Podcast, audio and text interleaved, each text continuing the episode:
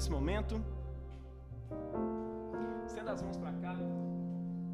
Nosso Pai, em nome de Jesus, nós te agradecemos pela vida do nosso irmão. E te pedimos, fala com a gente através da vida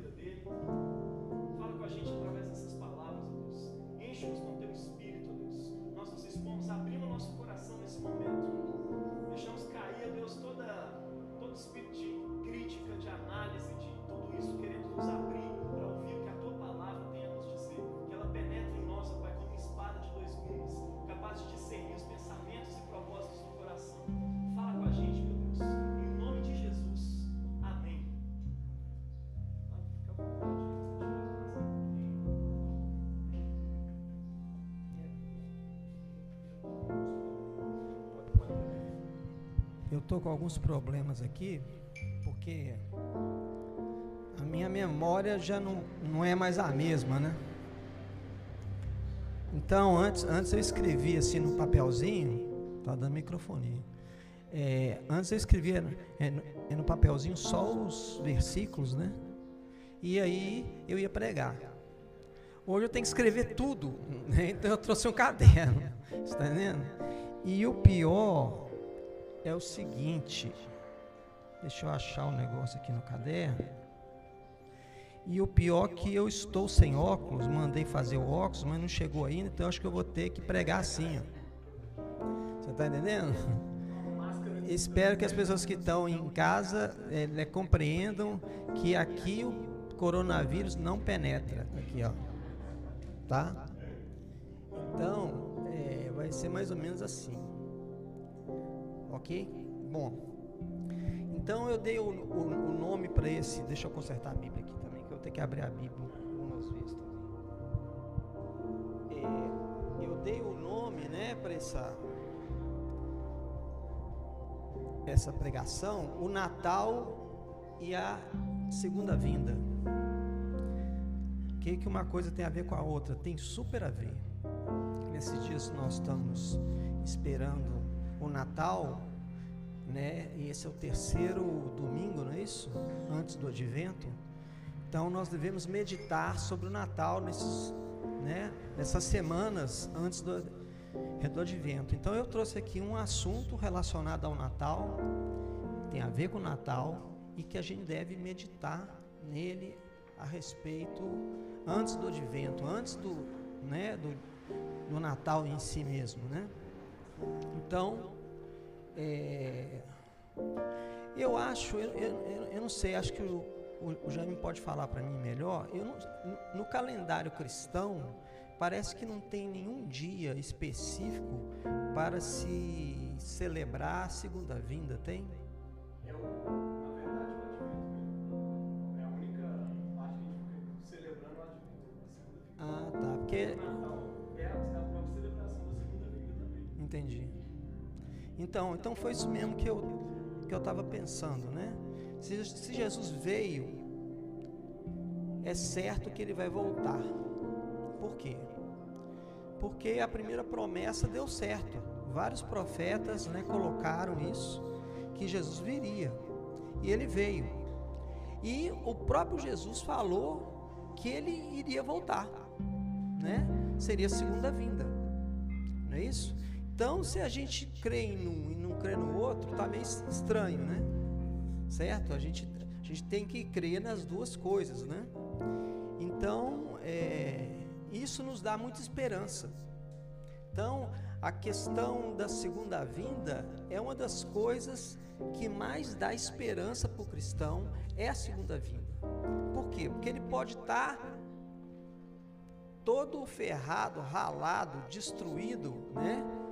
Ele ainda pode né, dizer assim, né, com o resto que ele tem de corpo ainda, falou assim, ainda tem a segunda vinda, né? ainda vai vir uma segunda vinda, ai socorro, me leve para o hospital. então, é, esses eventos, eles são falados na Bíblia de uma maneira conjunta. Né? Ah, aqui é a esse aqui é a primeira vinda, esse aqui é a segunda vinda. Não. Né? Principalmente né, nos, nos evangelhos, eles são tratados como se fosse du duas partes de uma vinda só. É como se Jesus, né, fosse ao mundo, né, saiu do Pai e foi até o mundo, e que essa ida ao mundo, ela seria dividida em duas partes, né? A primeira e a segunda. Então, essa é como o Jaime falou aqui, né? Essa comemoração da primeira vinda, ela se sobrepõe à comemoração da segunda vinda, né? Que uma está ligada com a outra, né? Então, né, comemorar o Natal é também esperar a sua segunda vinda. E isso nos dá muita esperança, porque estamos inseridos numa história de um fim maravilhoso para nós. Então, quer dizer, entre a primeira e a segunda vinda, nós estamos dentro de uma história então essa história ela não está aleatória, ela não está sem uma definição. Estão entendendo? Nós entramos numa história que já tem começo e fim. Então essa é a grande certeza nossa.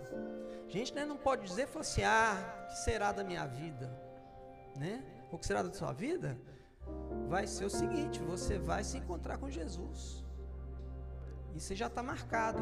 A gente não sabe a hora, mas a Bíblia fala que nós podemos discernir o tempo, né?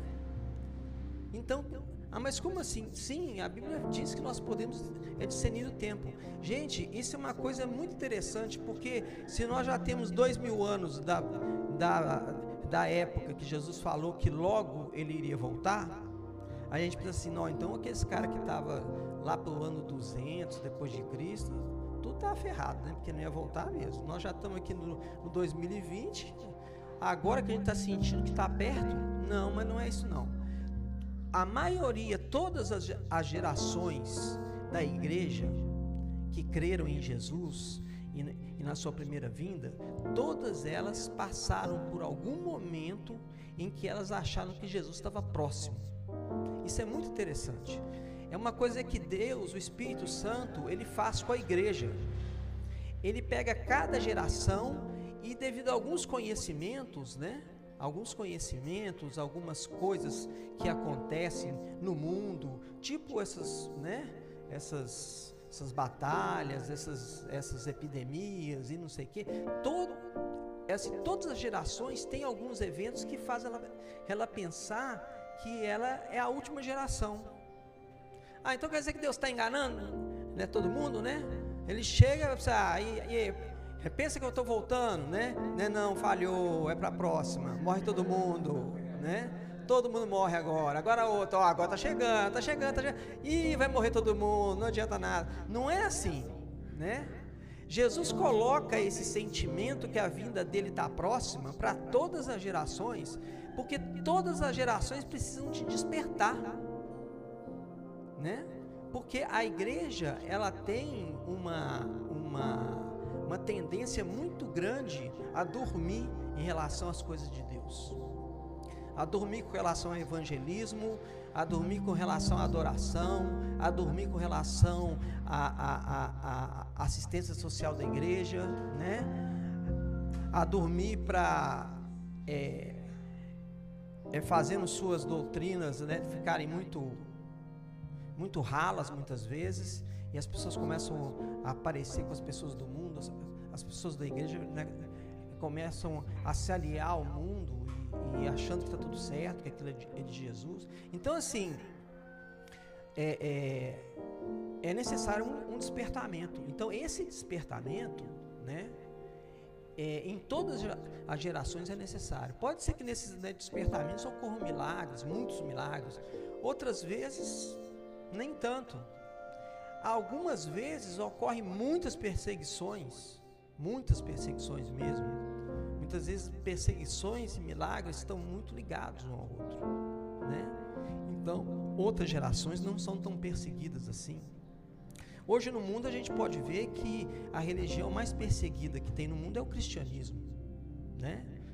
Em vários países, né, se a gente for abrir o site www.portasabertas.com, você vai ver uma lista de, é, de países e ali eles vão contar as pessoas perseguidas, as pessoas mortas, os, os, pastores presos. Isso é no dia de hoje, gente. Não é que foi, né, é que aconteceu, não, né?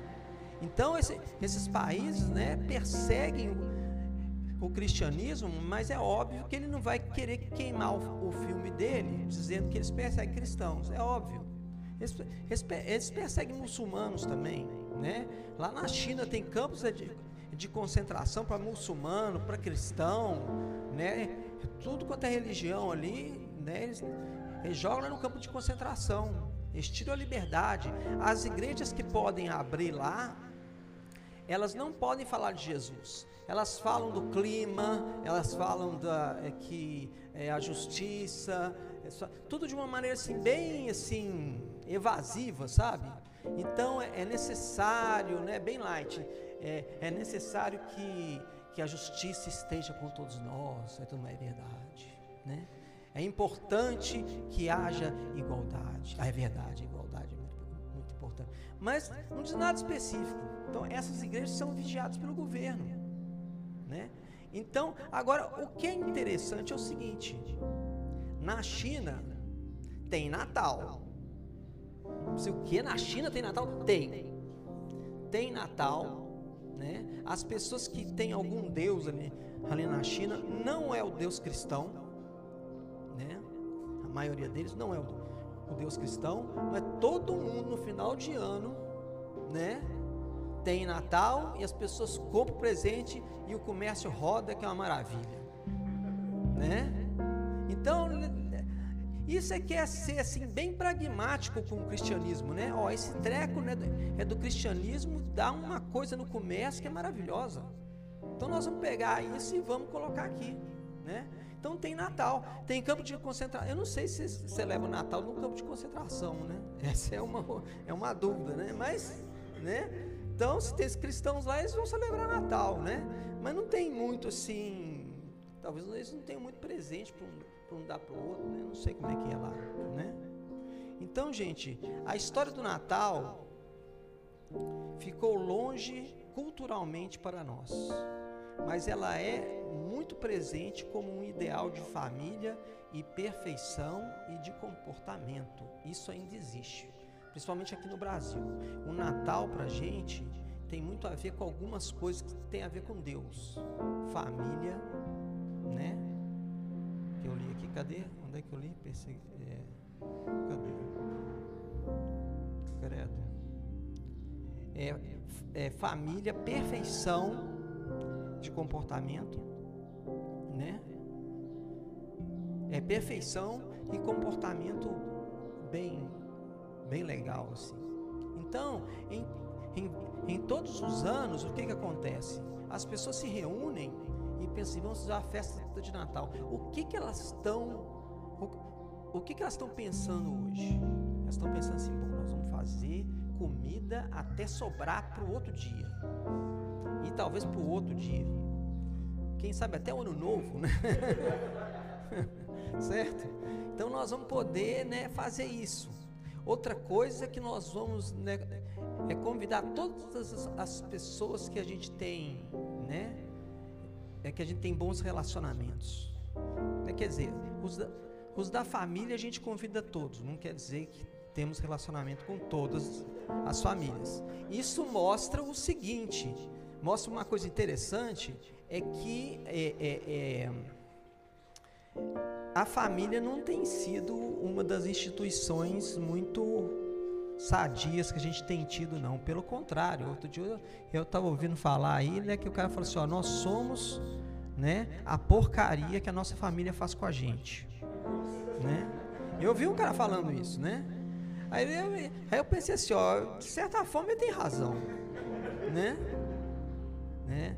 Eu mesmo tenho uns, uns parafusos espanados aqui por causa de família, né? Eu acho que você também deve ter, não sei, né? Porque a, a, maioria das famílias elas acabam nos prejudicando mais do que ajudando. Então, aí né, quando a gente vai fazer o nosso Natal, aí é, é, geralmente quem né, cuida disso são as mulheres, né? Ah, então nós vamos nós vamos convidar o nosso tio Abelardo. Tio Abelardo, cara, ele já tá velho, ele só fala coisa que não tem nada a ver. Isso é muito irritante. Mas meu amor, Abelardo é da família. Então tem uma imaginação assim, né? Não, vai dar tudo certo. Esse Natal vai ser diferente, né? Nós vamos também é, é, é, é trazer a tia Sara. A tia Sara é pão duro, ela não vai dar presente para ninguém, sabe? E só vem aqui só para curtir a comida e os, e os presentes para ela. Não, amor, mas mesmo assim a tia Sara é da família, né? Então a gente tem aquele ideal, né, de que as pessoas tem tempo que a gente não vê, né? Não vê por causa de, de confusão, né? Certo? A gente não vê.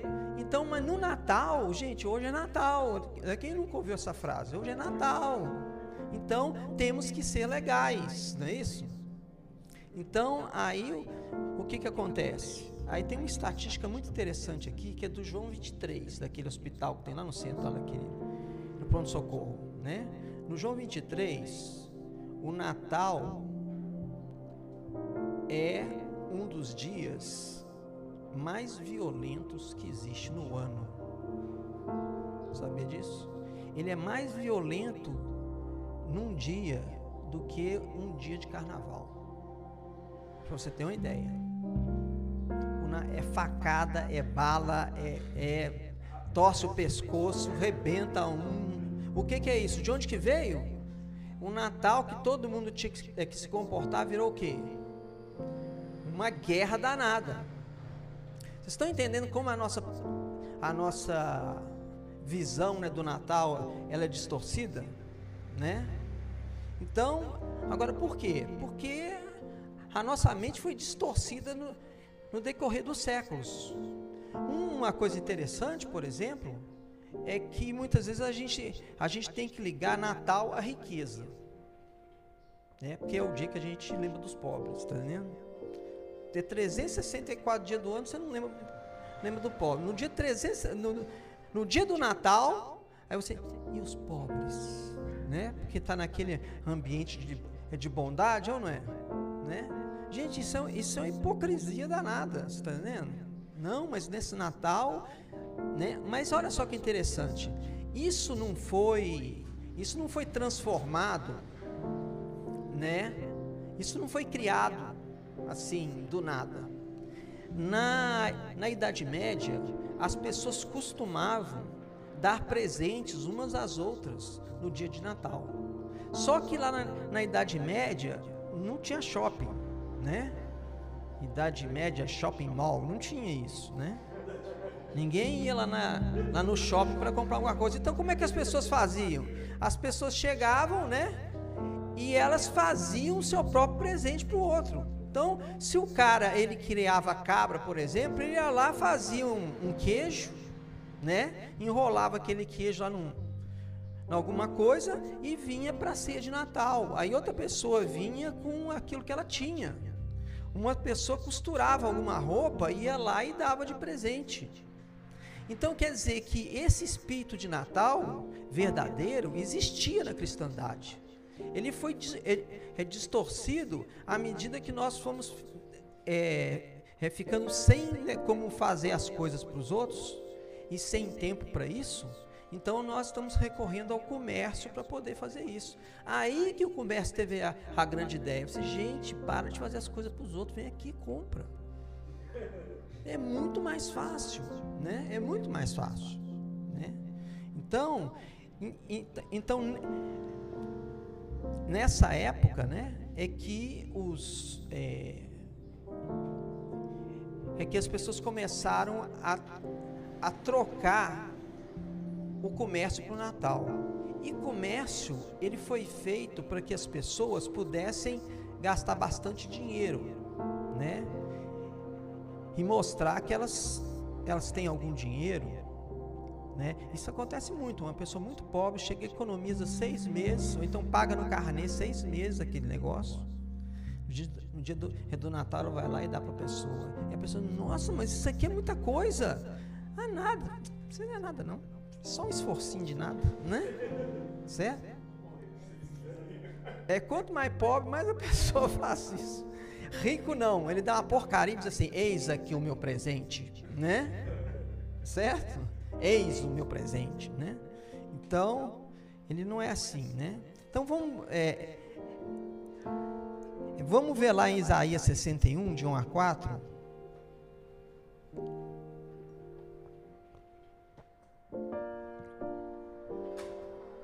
Isaías 61, de 1 a 4.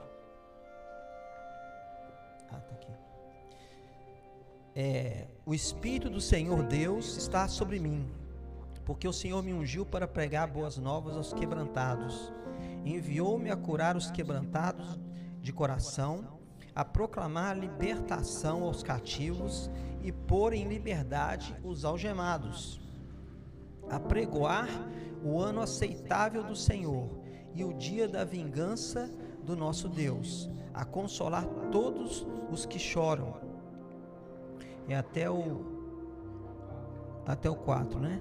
E pôr sobre os que em Sião de luto estão uma coroa em vez de cinzas, óleo de alegria em vez de pranto, veste de louvor em vez de espírito angustiado, a fim de que se chamem carvalhos de justiça, plantados pelo Senhor para a sua glória. Edificarão os lugares antigamente assolados, restaurarão os diantes destruídos e renovarão as cidades arruinadas, destruídas de geração em geração. E depois aqui a partir do 8, porque eu, o Senhor, amo o juízo e odeio a iniquidade do roubo. Dá-lhe-eis fielmente a sua recompensa, com eles farei aliança eterna.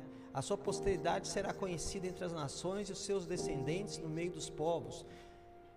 Todos quantos virem os reconhecerão como família bendita do Senhor. Regozijar-me-ei muito no Senhor, a minha alma se alegra no meu Deus, porque me cobriu de vestes de salvação e me envolveu com o manto de justiça, como o noivo que se adorna de turbante, como a noiva que se enfeita com as suas joias, porque com a como a terra produz os seus renovos e como o jardim faz brotar o que nele se semeia, assim o Senhor Deus fará brotar a justiça, o louvor perante todas as nações. Gente, olha só, esse, esse texto é muito bonito, né? De, de Isaías 61, tem uma música assim muito bonita que, que eu não vou cantar, tá? Pode ficar tranquilo, né? Então, é, então esse texto, né? Ele fala da missão de Deus. E essa missão aqui de Deus, ele fala o seguinte, né? Ele primeiro fala assim: o Senhor me ungiu que para pregar boas novas aos quebrantados. Então é só pregar boas novas para quem? Para os quebrantados. Em outras palavras, aquelas boas novas só iriam funcionar em pessoas quebrantadas. Em pessoas orgulhosas, não. Aqueles que acham que não, não precisa de nada, né, como o Jaime falou aqui, esse aí não vai nem entender. Ele vai ficar na dele lá, né? Então, aí depois ele fala: "E enviou-me a curar os quebrantados de coração, a procurar libertação aos cativos e a pôr em liberdade os algemados." Então, aqui ele vai falando sobre várias libertações é, que ele vai fazendo né, no decorrer do seu ministério. Aí, de repente, ele fala assim: e apregoar o ano aceitável do Senhor. Gente, esse ano aceitável do Senhor era aquele dia que tinha em Israel em que todas as dívidas eram canceladas. Sabe, se você tinha uma dívida, né, com seu irmão, né, eram de sete em sete anos, né? Então o que, que acontecia? Uma pessoa te pedia emprestado, Aí ela tinha sete anos para pagar. Quer dizer, se ela, se ela é, é, pedisse emprestado no, no primeiro ano. Então, até sete anos, aquele cara que a pessoa estava devendo podia chegar ali na porta dela: oh, Você já tem o dinheiro para me pagar? Se desse sete anos e a, e a pessoa não tivesse pago, aí tinha que abolir a dívida. Imagina isso aqui com a nossa mente moderna. Você pode imaginar? Né? né? Então, por exemplo, se você pedia empréstimo é para alguém e esse ano da remissão estava perto, né? A pessoa falava assim: Ô cara, nós estamos em dezembro, você está me pedindo emprestado e ano que vem, janeiro, é o ano da remissão. Né? Como é que eu vou te cobrar? Aí a Bíblia fala o seguinte: não, não faz isso, empresta. Não seja o seu olho mal, não seja o seu olho mal, empresta para ele, né? Por quê? Porque eu sou o Senhor que te abençoa. Então assim, você não vai ser lesado, eu vou te abençoar, né? Você tem que estar de olho nisso que eu te abençoo. O resto deixa para lá, deixa perder. No Novo Testamento, Jesus, ele não diz que de sete em sete anos tem um ano né, da remissão. Ele fala assim: se você for emprestar alguma coisa para alguém, não espere receber de volta. Quer dizer, todos os anos são anos da remissão. Jesus cumpriu isso, não é mais de sete em sete anos. Olha que doido, né? Então, é muito importante a gente, a gente saber disso, né? Que se você for emprestar algo para alguém, né? Esteja disposto a dar a Deus aquilo. Porque se essa pessoa. Mas e se, e se ele for cara de pau? E se ele for não sei o quê? Gente, isso aí é para cara de pau mesmo. Isso é para o cara de pau se tocar. Porque o Espírito vai tocar nele. Ah, não, o Espírito não, deixa eu tocar nele. Não, é o Espírito que vai tocar nele. Né? Certo? E se, e se o Espírito não, não der certo, né? aí você vai ser abençoado pelo Senhor. Por quê? Porque você fez isso. Você fez isso. Então Deus vai te abençoar. Né? Jesus promete isso. A, a Bíblia promete isso. Certo? Então, essa questão né, é de dar presentes é uma coisa já do Oriente Antigo, principalmente quando havia os, tipo os reis, né? Então, é lá quando os magos né, chegaram lá em Jerusalém, em Jerusalém, né? e falaram com Herodes: o seu rei dos judeus nasceu. A gente viu a estrela dele no Oriente e nós, e nós estamos aqui para poder ver ele. Aí Herodes né, ficou meio louco, não sabia onde que era direito, tal, tal, tal. Né? Chamou os caras lá para ver se se descobria e eles nada. Eles nem liam a Bíblia, sabia nada, né?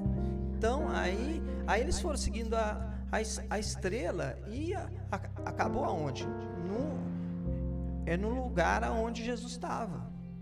Só, gente, que esses, esses magos, a gente vê aqueles, aqueles presépios, né? Presépio é tudo mentira, tá?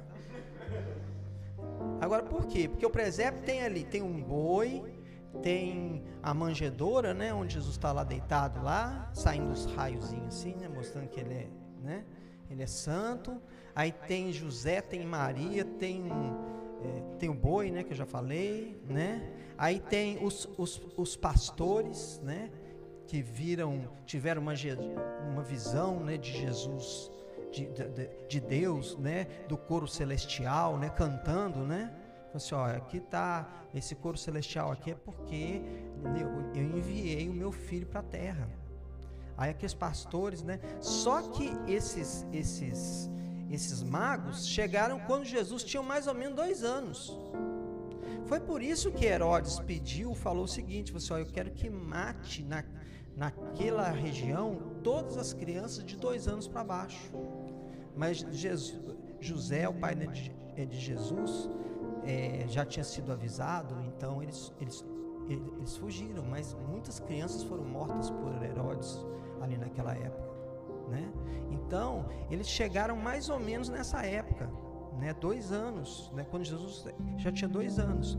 Os, os pastores que tiveram a visão do céu, eles chegaram lá na hora. Então, o, o presépio, ele mistura todo mundo, né? Um que chegou dois anos depois, outro com não sei o quê, e, e tal, a vaca e tal. Gente, é, é, é, é a vaca já estava mais velha, dois anos, quando eles chegaram, né?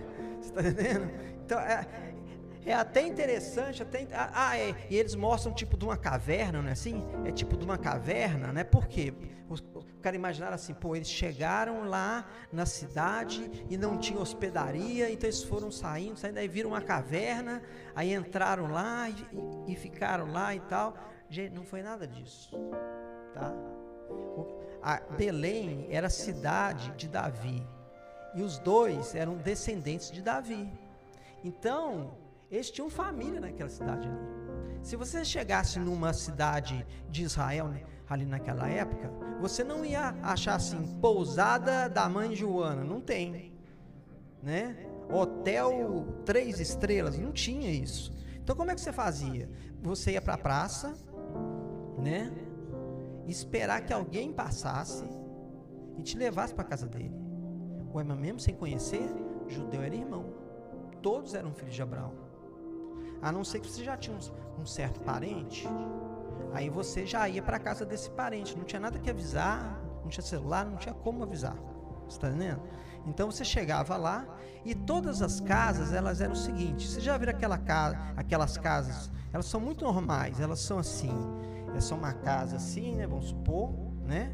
Então, nesse canto aqui, você tem o portão da garagem. É o carro entra aqui. E aqui no meio você tem o, a porta principal para as pessoas, certo? Nas casas ali do, do, do, Oriente Médio ali, ele só tinha o portão da garagem, tá? É, é, para que garagem se ele não tinha carro, né? Então, mas o portão central aqui, onde as pessoas entravam, não tinha. Todo mundo entrava pelo portão da garagem. Só que na garagem, como não tinha carro, o que, que eles colocavam ali dentro? Eles colocavam os bois. Porque eles não queriam que os bois ficassem pastando de noite, porque podiam ser roubados ou alguma coisa assim, ou então alguém matar e tal. Apesar das leis né, que falavam para ninguém fazer isso, e se alguém achasse o boi de alguém, que devolvesse para essa pessoa né? Certo? Mas naquela época o, Império Romano estava dominando, então a, a solidariedade já estava meio, meio embaixo, né? Então eles guardavam esses bois dentro desse espaço aqui.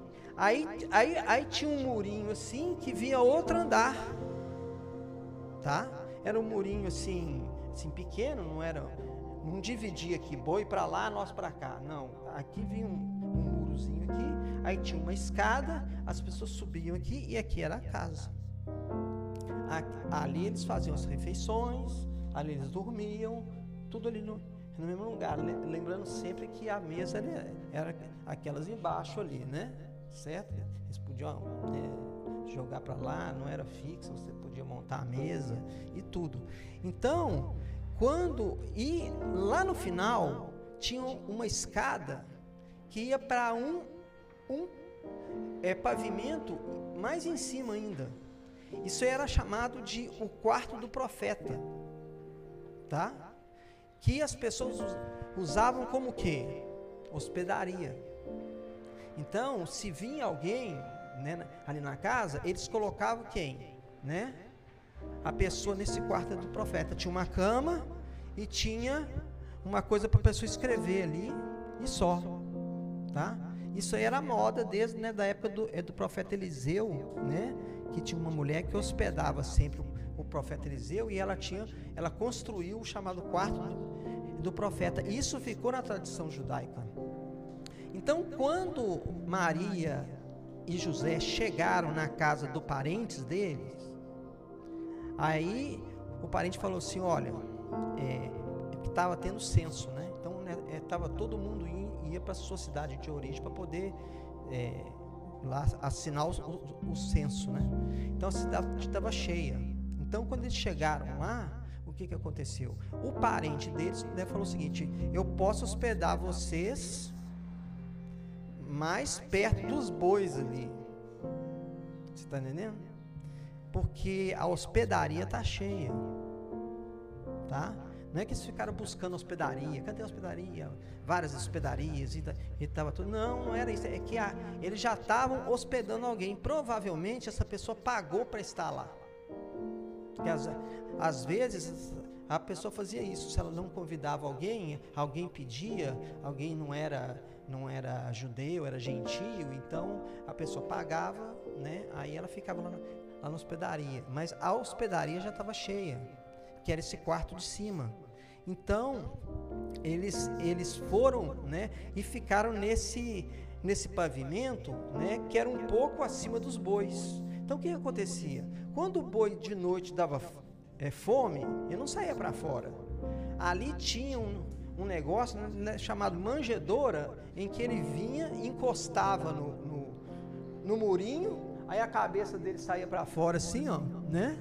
Aí ele comia na manjedoura, né? Aí, aí o pessoal o que que fez? Falou assim, ó, Maria está grávida, né, já está a ponto né, de dar filho, vamos pegar uma das manjedouras e trazer mais para cá, Pro, senão o gato podia comer o bebê. ia junto, ia tudo junto, né? Então eles pegaram a manjedoura, quando Maria deu à luz, aonde? Dentro ali da casa. Então não tinha caverna, aquele chão, aquela coisa, sabe? Não tinha nada disso não, você está entendendo?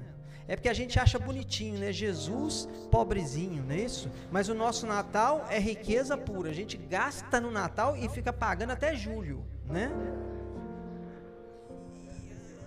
É, não, ele vai todo embora, está entendendo?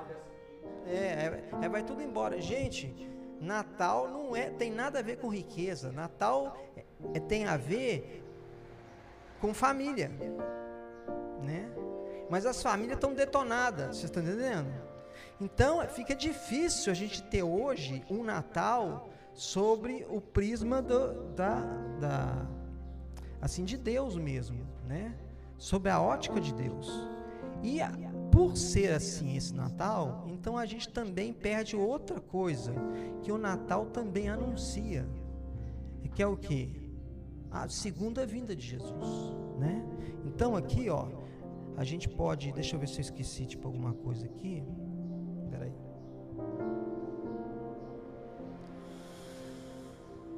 Isso. Ah tá, os magos não trouxeram Jesus presentes para Jesus ficar rico. Antigamente, quando eu era criança, eu pensava nisso, né? Nós, Jesus era rico, hein? Um deles trouxe ouro para ele. Então ele já chegou gastando, né? Eu achava que era assim, mas é, mas aí não tinha nada a ver, né? Então, aí vamos abrir lá em João 1, 6 a 8. Que aqui já fala de João Batista. João 1, 6 a 8. Então, lá diz assim: João 1, 6 a 8. Houve um homem enviado por Deus cujo nome era João. Este veio como testemunho para testificar-se a respeito da luz, a fim de todos virem a crer por intermédio dele. Ele não era a luz, mas veio para que testificasse da luz, a saber, a verdadeira luz que vinda ao mundo ilumina a todo homem. É, até quanto? Até o quê? João. Até 8, né? Ele, ele não era luz, mas veio para que testificasse da luz. É, aí depois aqui no 19, este foi o testemunho de João. Quando os judeus que enviaram de Jerusalém sacerdotes e, e, e levitas para lhe perguntarem quem és tu, ele confessou e, e não negou, confessou, eu não sou Cristo. Então lhe perguntaram, quem és, pois? És tu Elias? Ele disse: Não sou. És tu o profeta? Esse o profeta aqui que ele fala, gente, é porque Moisés falou o seguinte, né? Que dali um, um tempo Deus enviaria um profeta semelhante a ele. Então, os judeus, olhando para essa, essa escritura, eles, eles calcularam que esse outro profeta semelhante a, a Moisés seria o, o, o Messias, o Cristo, né? Então eles perguntaram, né? É a mesma coisa, né? Né, que perguntar, você é o Cristo? Mesma coisa, né? Então, mas eles, eles achavam que tinham né, vários Cristos, eles faziam uma confusão danada, né? Então, eu não sou Cristo, né? Depois, você é o profeta? Respondeu, não. Disseram-lhe, pois, declara-nos quem és para que demos resposta àqueles que nos enviaram. Que, diz a, que dizes tu a respeito de ti mesmo? Essa pergunta é interessante, né? Que dizes tu a respeito de ti mesmo. Então ele respondeu: olha como que ele respondeu. Eu sou a voz do que clama no deserto, endireitai o caminho do Senhor, como disse o profeta Isaías. Então, João, dá para ver que ele lia a Bíblia, né? E num dia estava lendo a Bíblia lá, falou assim: Eu sou esse cara, eu sou a voz do que clama no deserto. Olha, Olha só que louco. E ele ia para o deserto e, e ficava lá comendo gafanhoto, né? Que era um costume da época, tá? Não era isso para parecer pobrezinho, não, tá? Eu como gafanhoto, gente, tem pena de mim, eu sou igual, igualzinho Jesus, pobrezinho, né? E então ali ele começou a clamar o que? Arrependei-vos, né? Porque é chegado o reino de Deus. Aí depois eles perguntaram para ele: Então por que você batiza se não és o Cristo, nem Elias, nem o profeta? Então por que você está batizando? Olha só que coisa interessante, gente. Respondeu-lhe João: Eu batizo com água. Então ele, ele não entrou assim, eu batizo porque isso. Não, ele disse assim: Eu batizo com água. Mas no meio de vós está quem vós não conheceis, o qual vem após mim, do qual não sou digno de desatar as correias das sandálias. Estas coisas se passaram em Betânia, do outro lado do Jordão, onde João estava batizando. Então, isso quer dizer o seguinte, gente, na primeira vinda, quem foi aquele que introduziu Jesus? Aquele que clamava no deserto, não é isso? E ele batizava com água, tá? Aí, é, deixa eu ver aqui. É, ele batizava com água e proclamava para as pessoas se arrependerem. Então, esse era João Batista. Quem é o João Batista hoje, antes da segunda vinda de Jesus, que vai introduzir Jesus ao mundo? É a igreja. Nós é que vamos chegar, proclamar e não cansar de falar. E às vezes falar como João Batista, né? Vocês são hipócritas, né? Eu, eu não vou falar isso para pessoa, isso aí também não dá. Mas e se ela foi hipócrita mesmo? Não, mas aí eu vou ser processado. Aí sabe, se você for processado, né, por causa disso, você sabe o que Jesus vai falar para você? Bem-aventurado quando és perseguido por causa do meu nome, né? Certo? É claro que você não vai xingar todo mundo né, de hipócrita sem saber o que, que você está falando, não é isso, né? Hipócrita, você é hipócrita, você é hipócrita, né? Eu lembro de uma vez que a gente estava fazendo um evangelismo na, na, lá em Ouro Preto, aí, aí a gente estava lá com o tio Pedro, né? É da Jocum. Aí a gente fez lá um, um, um cercado lá para a gente né, ficar preso apresentando peça, música, essas coisas assim. Evangelismo, né? Aí na época estava em voga aquela aquela música, né? Na casa do Senhor não existe Satanás. é uma das músicas favoritas da Priscila, né? Ela me contou isso. Você é uma das músicas, né? Então, na casa do Senhor não existe Satanás, né? Que legal, né? Então, mas assim, aí onde a gente ia, né? Aqui, deixa eu te dar um folheto da palavra de Deus e tal. Na casa do Senhor não existe Satanás. Cara, todo mundo, e a época de, é de carnaval que a música foi lançada. Quer dizer, a música é lançada na hora certa, né? Certo? Então você não podia abordar pessoa nenhuma. Sim, Carol, aqui, eu queria te falar. Na casa do Senhor não existe Satanás. Cara, não tinha como. Não tinha como. Aí, aí as pessoas pregavam pelo microfone também. Aí me deram o microfone lá para pregar. Aí eu cheguei e falei assim: olha, gente, para homenagear todos os que estão nos, nos ouvindo agora, porque tá cheio de gente ali e tal, né? Aí você, eu quero cantar uma música, né? Eu era um bêbado e vivia drogado encontrei Jesus. Aí todo mundo começou a cantar, os bêbados, os, né? Os drogados, na casa do Senhor. Aí eu deixei todo mundo assim, né? Ficar bem à vontade. Agora, aí eu falei assim, gente, olha, deixa eu falar uma coisa. Essa música aqui é sobre a vida de vocês. Vocês são bêbado, drogado, viado, vocês são isso tudo. Nós não somos, entendeu? Você está entendendo agora? Nós não somos nem bêbado, nem drogado, nem nada disso. Sabe por quê? Porque nós encontramos Jesus. Então, quer dizer, a, a, a, a pessoa principal aqui É Jesus porque quer libertar vocês dessas coisas e ter uma vida, né, com mais qualidade do que essa porcaria de vida que vocês estão vivendo aí. Imagina a raiva. Todo mundo. Aí as, várias pessoas foram embora, mas é engraçado, cara. Na rede chega sempre uns peixes, né?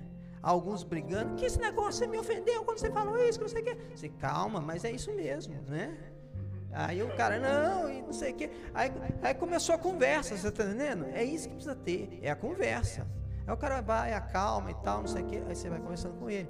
Outros chegaram e falaram assim, ó, oh, você sabia que realmente eu sou um bêbado e drogado mesmo? Vocês podiam me ajudar, né? Então, assim, a gente nunca sabe o que, que o Espírito Santo vai fazer, gente. Né? Essas coisas muito, muito tradicionais para evangelismo não existe. Né? Evangelismo é aquilo que a gente precisa. Então, nós, como João Batista, a gente tem que falar a língua da multidão. Né? Aí vieram os, os fariseus né, e tal, né, se batizar. Então aqui, ó, é, em Mateus 3, de 10 a 12. Ô, gente, como é que está o tempo aí? Já, já passou? Passou, né?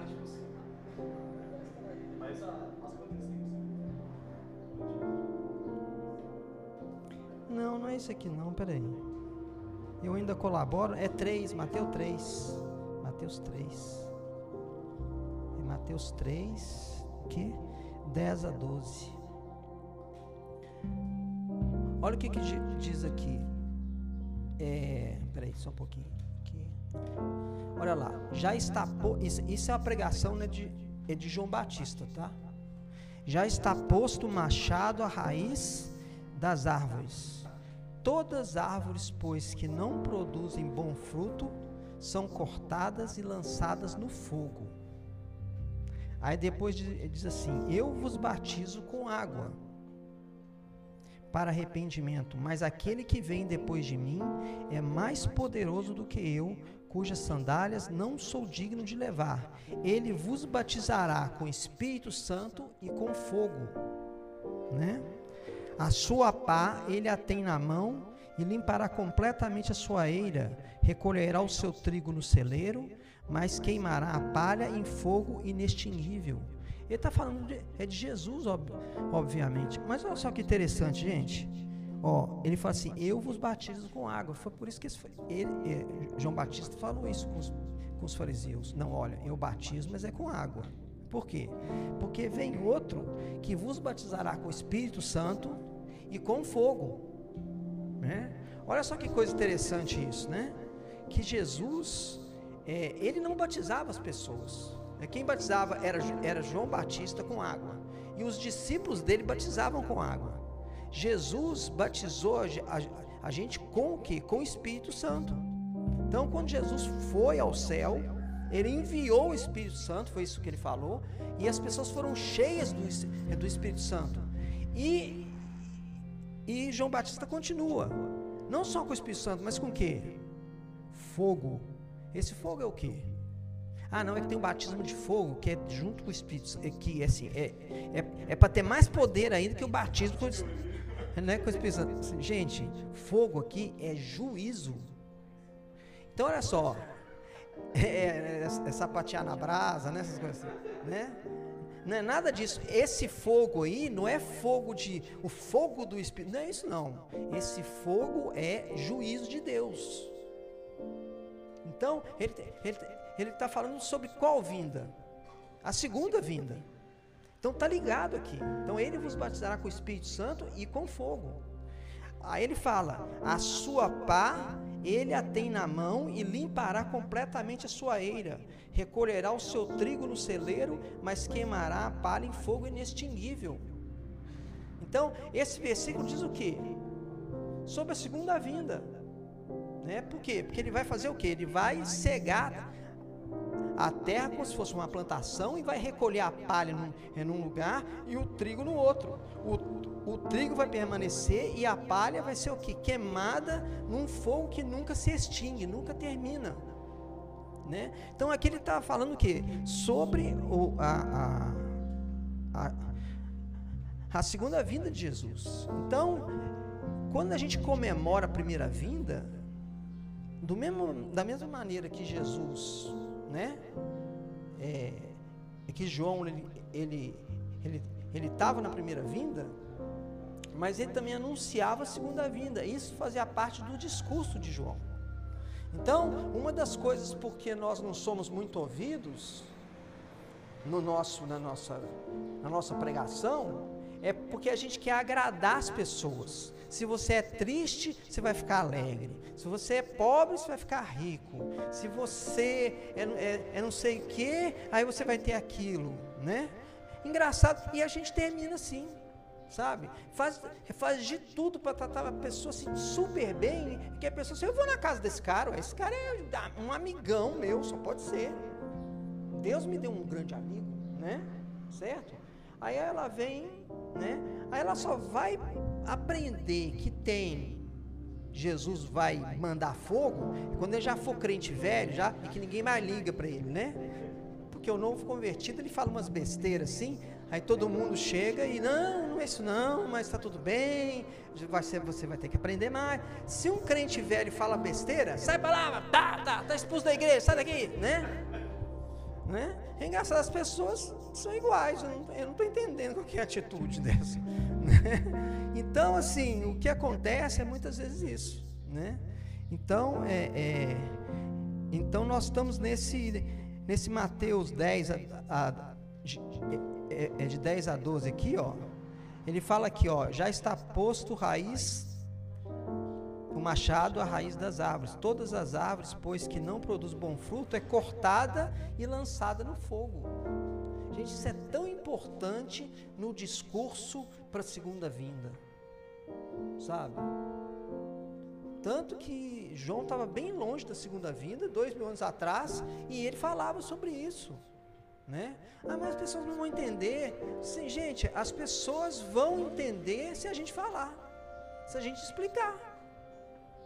A gente, assim, a sua vida não é uma, uma opção assim de, ah, eu não quero ser cristão, você quer, outro não quer, outro quer, e todo mundo de boa, né? Não, não é assim. assim ó, as nossas escolhas têm um peso na questão das, da sua vida pós-morte. Ah, você acredita nisso? Ah, assim, não sei, eu nem penso na morte. Então a gente tem que ver sobre isso. Né? É uma das coisas que o ser humano mais tem medo, é a morte. Né? Então, é, aí eu, eu quero citar agora só 1 Tessalonicenses 5, 16 a 24, que é o terceiro versículo que me colocaram para pregar aqui com esses versículos, entendeu? Então, vou só citar eles aqui. Então, qual que é o comportamento da segunda vinda?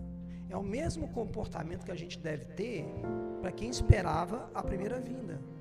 Então, quem é que, que Deus reuniu para poder juntar para fazer a primeira vinda?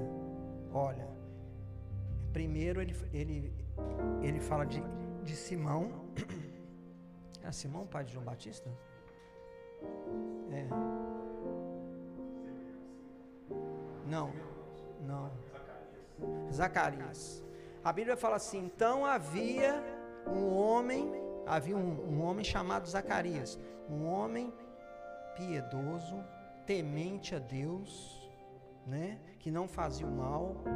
Isso era Zacarias. Ele estava envolvido na questão né, da primeira vinda. Isabel, a Bíblia fala a mesma coisa, que a esposa dele fala a mesma coisa. Maria, o anjo fala para ela: Você é agraciada, né? Ele não diz assim, você será agraciada com o filho. Não, você é uma pessoa agraciada. Então, né, quer dizer, que Maria era cheia de graça, era temente a Deus. Né? Até pela própria resposta dela, a gente vê isso, né? Faça o Senhor a sua vontade na minha vida. Então, né, quer dizer, e José, quando descobriu né, que Maria estava grávida, o que, que ele fez? Ele chutou o pau da barraca? Não, né? Ele foi, assim, mas sendo José um homem justo e não querendo a, a infamar, é, preferiu fugir, né? Então é para colocar a culpa como se ele tivesse feito filho nela e, e, e desistido e fugido. Mas o anjo falou para ele: não, quem está lá é do Espírito Santo. Né? Então você vê que são quatro pessoas ali que com uma vida extremamente piedosa. Né? E, é, e é interessante que no, é no Novo Testamento fala algumas coisas de uma vida piedosa. Olha só, regozijai-vos sempre. Gente, regozijai-vos aqui, né? Ter alegria, né? Esse, esse, esse regozijo é o, é o regozijo na esperança, tá? Esse regozijai-vos aqui é regozijar na esperança, né? É que esperança é essa? Da segunda vinda de Jesus. Estejam sempre alegres, cultivem isso, que Jesus vai voltar. Isso é saúde para o espírito de vocês. A Bíblia fala também: orai sem cessar, em tudo dai graças, porque esta é a vontade de Deus em Cristo Jesus para convosco. Não é, não é dê graças por tudo, não. Ah, o meu carro explodiu. Graças a Deus, né? Não, é em tudo. Em tudo, quer dizer, qualquer situação, né, que você passar, né? Dê graças a Deus, né? Então, seu carro explodiu, oh Deus, eu queria te dar graça porque eu não estava dentro do meu carro. Tem sempre alguma coisa para a gente dar graça, você está entendendo? Né? Por quê? Porque é a vontade de Deus em Cristo Jesus. Que meu carro explodisse? Foi. Senão ele não deixava explodir, pô. Você está entendendo? Ele parava, se o carro não vai explodir, acabou. Chupa a gasolina dele todo, pronto. Né? Vinha um anjo lá com aquele negócio, né? Não é isso? Tirava gasolina, aí não explodia, né? Então, né, quer dizer, é, em, em, última análise, todas as coisas Deus permite, gente, tanto para bem quanto para mal. Então, a gente deve dar graça o quê? Em todas as situações, em tudo, não pela situação, mas na situação, né? Não apagueis o espírito, né? Então, uma das coisas que Jesus veio dar para a gente, ela nos batizaria com o Espírito Santo, que é colocar o Espírito dentro de nós. Não é verdade? Então, não apagueis esse Espírito, porque ele vai te encher o saco às vezes, entendeu? Ele vai falar com você, ó, isso aí não tá, já te disse mil vezes, mas você não quer ouvir, entendeu? Aí também fala, não desprezeis as profecias. Ué, quais profecias? As profecias que estão na Bíblia. Quais são as, as maiores dessas profecias? É da segunda vinda de Jesus. Né? Julgai todas as coisas e retende o que é bom. Olha só. Julgai todas as coisas e retende o que é bom. Então quer dizer, é, a Bíblia fala para não julgar, por que, que eu, eu tenho que julgar? A Bíblia fala para você não julgar com um pedaço de madeira dentro do seu olho. Você não está enxergando nada e, e você está falando, ah, isso aí é não sei o que, né? Tá? Isso é errado. Mas a Bíblia fala assim: então tira o argueiro do seu olho, aí você vai ver claramente, vai poder ver o cisco no olho do outro. Não fala só que né, quem julga não, não pode julgar. Ele fala assim: do jeito que você for julgado, se for julgar, você vai ser julgado. Então toma cuidado. Né? Julga bem. Então, é, aí depois fala assim: abstende-vos de toda forma do mal. Esse não é o perfil daquelas pessoas trouxeram Jesus a primeira vez, que abriram o caminho do Senhor a primeira vez, abstende-vos de toda forma do mal. Aí diz assim: O mesmo Deus da paz vos santifique em tudo, e o vosso espírito, alma e corpo sejam conservados íntegros, irrepreensíveis na vinda do nosso Senhor Jesus Cristo. Fiel é o que vos chama, o qual também o fará. Entenderam como na, na igreja primitiva esse assunto era muito, né, muito debatido e era debatido junto com a questão né, do Natal. Então, nessa, nessa esperança que nós vamos ter nessa, nessa, nessa, nessa comemoração da vinda do Messias, a gente tem que dar uma olhada para nós mesmos e ver se nós estamos trazendo a segunda vinda, né? se a gente está seguindo essa lista aqui para é trazer a segunda vinda. Né? Assim como Maria, assim como João Batista, assim como Zacarias, Isa, é, Isabel, né, trouxeram o primeiro Cristo, né, nós vamos agora, na, na primeira vinda, nós vamos trazer ele na segunda vinda. Nós temos que ser essa, essas pessoas que vamos preparar o, o caminho do Senhor. Amém? Vamos orar. Senhor, em nome de Jesus, nós te louvamos porque o Senhor sempre nos dá a esperança. E essa esperança está acima de todas as, as esperanças. Não é, não é a esperança de termos um carro, de ter uma namorada, de ter um filho, não é a esperança de ficar rico, não é, não é a esperança de ser famoso. A nossa esperança está nos céus, Pai. Nós estamos olhando para o céu, que a nossa esperança ela é a volta do Senhor, ó oh Deus.